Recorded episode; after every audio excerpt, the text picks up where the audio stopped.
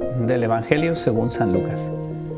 En aquel tiempo se acercaban a Jesús los publicanos y los pecadores para escucharlo, por lo cual los fariseos y los escribas murmuraban entre sí, Este recibe a los pecadores y come con ellos. Entonces Jesús les dijo esta parábola. ¿Quién de ustedes si tiene cien ovejas y se le pierde una, no deja las noventa y nueve en el campo y va en busca de la que se le perdió hasta encontrarla? Y una vez que la encuentra, la carga sobre sus hombros lleno de alegría, y al llegar a su casa reúne a los amigos y vecinos y les dice, Alégrense conmigo porque ya encontré la oveja que se me había perdido. Yo les aseguro que también en el cielo habrá más alegría por un pecador que se convierte que por 99 justos que no necesitan convertirse. ¿Y qué mujer hay que si tiene 10 monedas de plata y pierde una, no enciende luego una lámpara y barre la casa y la busca con cuidado hasta encontrarla? Y cuando la encuentra, reúne a sus amigas y vecinas y les dice, Alégrense conmigo, porque ya encontré la moneda que se me había perdido. Yo les aseguro que así también se alegran los ángeles de Dios por un solo pecador que se convierte. También les dijo esta parábola. Un hombre tenía dos hijos y el menor de ellos le dijo a su padre, Padre, dame la parte de la herencia que me toca. Y él les repartió los bienes. No muchos días después, el hijo menor, juntando todo lo suyo, se fue a un país lejano y allí derrochó su fortuna, viviendo de una manera disoluta.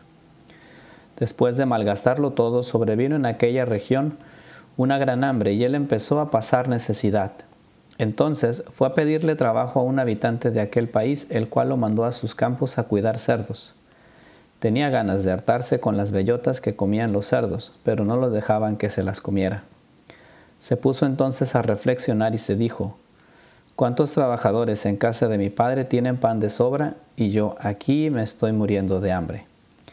Me levantaré, volveré a mi padre y le diré, Padre, pequé contra el cielo y contra ti.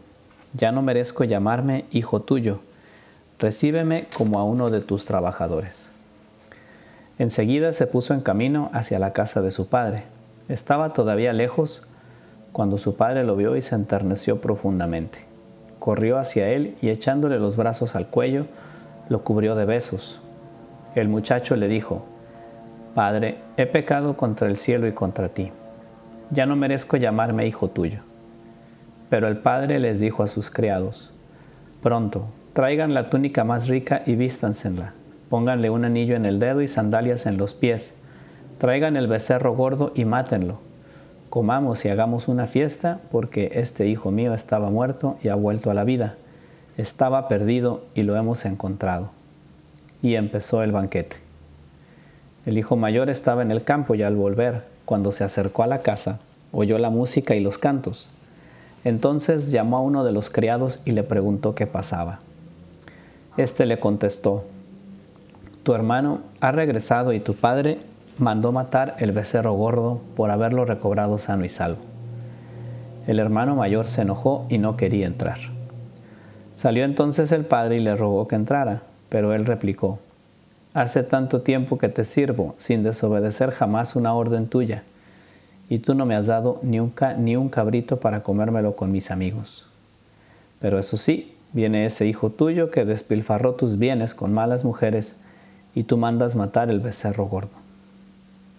El padre repuso, Hijo, tú siempre estás conmigo, y todo lo mío es tuyo. Pero era necesario hacer fiesta y regocijarnos porque este hermano tuyo estaba muerto y ha vuelto a la vida, estaba perdido y lo hemos encontrado. Para Dios somos únicos, para Dios si faltamos, falta todo, aunque tengamos todo lo demás, como este padre al que le faltaba su hijo, y, y es ese padre que necesita tenerlos juntos. Y aunque estén todos los demás, la ausencia de un hijo pues nunca se puede suplir. Es lo que Jesús también nos hace ver con esta imagen de la moneda o con la imagen del pastor que va a buscar a la oveja que se le perdió. Cada oveja es única, cada moneda es importante. Y en síntesis, Dios nos busca a cada uno. El pensar en ese padre que se acerca, que va corriendo a buscar al hijo, que se le arroja al cuello, que lo llena de besos, que intenta desplegar todo su amor precisamente para hacerle entender cuál es la alegría que experimenta. Creo que si, si algo nos deja claro este Evangelio, además de la misericordia de Dios, además de que siempre tendremos la puerta abierta, además de que el cielo siempre va a ser nuestra casa, es eh, el gran cariño que nos tiene Dios. Es verdad que a veces es difícil experimentar ese cariño en la vida, especialmente cuando estamos pasando por situaciones difíciles, eh, a veces donde no sentimos la presencia de Dios, pero también es verdad que Dios se ha manifestado muchas veces en nuestra vida con ese cariño. Yo digo que el amor es distinto del cariño. El amor, pues de alguna forma, es esa decisión eh, firme de estar con alguien, de dedicarle nuestra vida a una persona y de entregarnos. Pero el cariño es esa expresión cercana de afecto hacia alguien. Es decir, es esa manifestación incluso palpable de ese amor que se da pues a través de las miradas, a través de los gestos, a través de un abrazo. Y en este Evangelio Jesús nos hace ver que, que Dios es un Padre cariñoso con todos nosotros cuando él habla de esa alegría que experimenta cuando un hijo suyo regresa y cómo le ofrece todo ese cariño, no nos está invitando pues a, que seamos pecadores, porque lo que le da gozo a Dios es nuestra vuelta.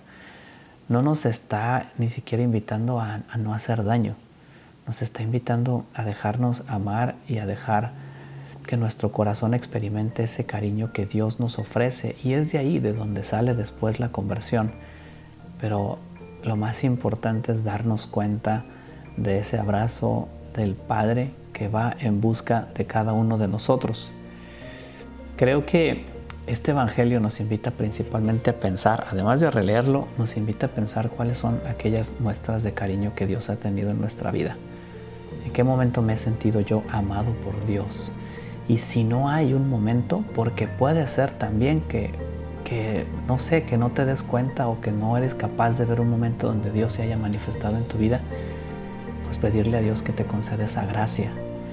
Y, en consecuencia también, pues pensar en cómo tú puedes ser reflejo de ese amor de Dios para los demás. Que Dios les bendiga mucho. Soy el Padre Evanibaldo Díaz y les invito a compartir nuestro podcast que haría Jesús?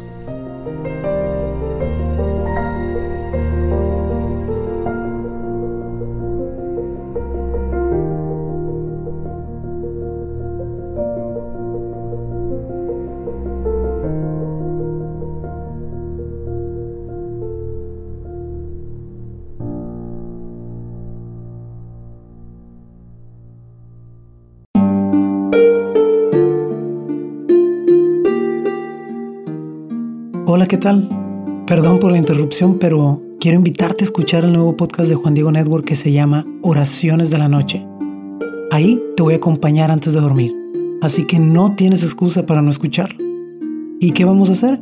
Pues yo te voy a ir guiando para que te relajes, te prepares para dormir y haremos una oración juntos. ¿Qué te parece? ¿Nos vemos pronto entonces?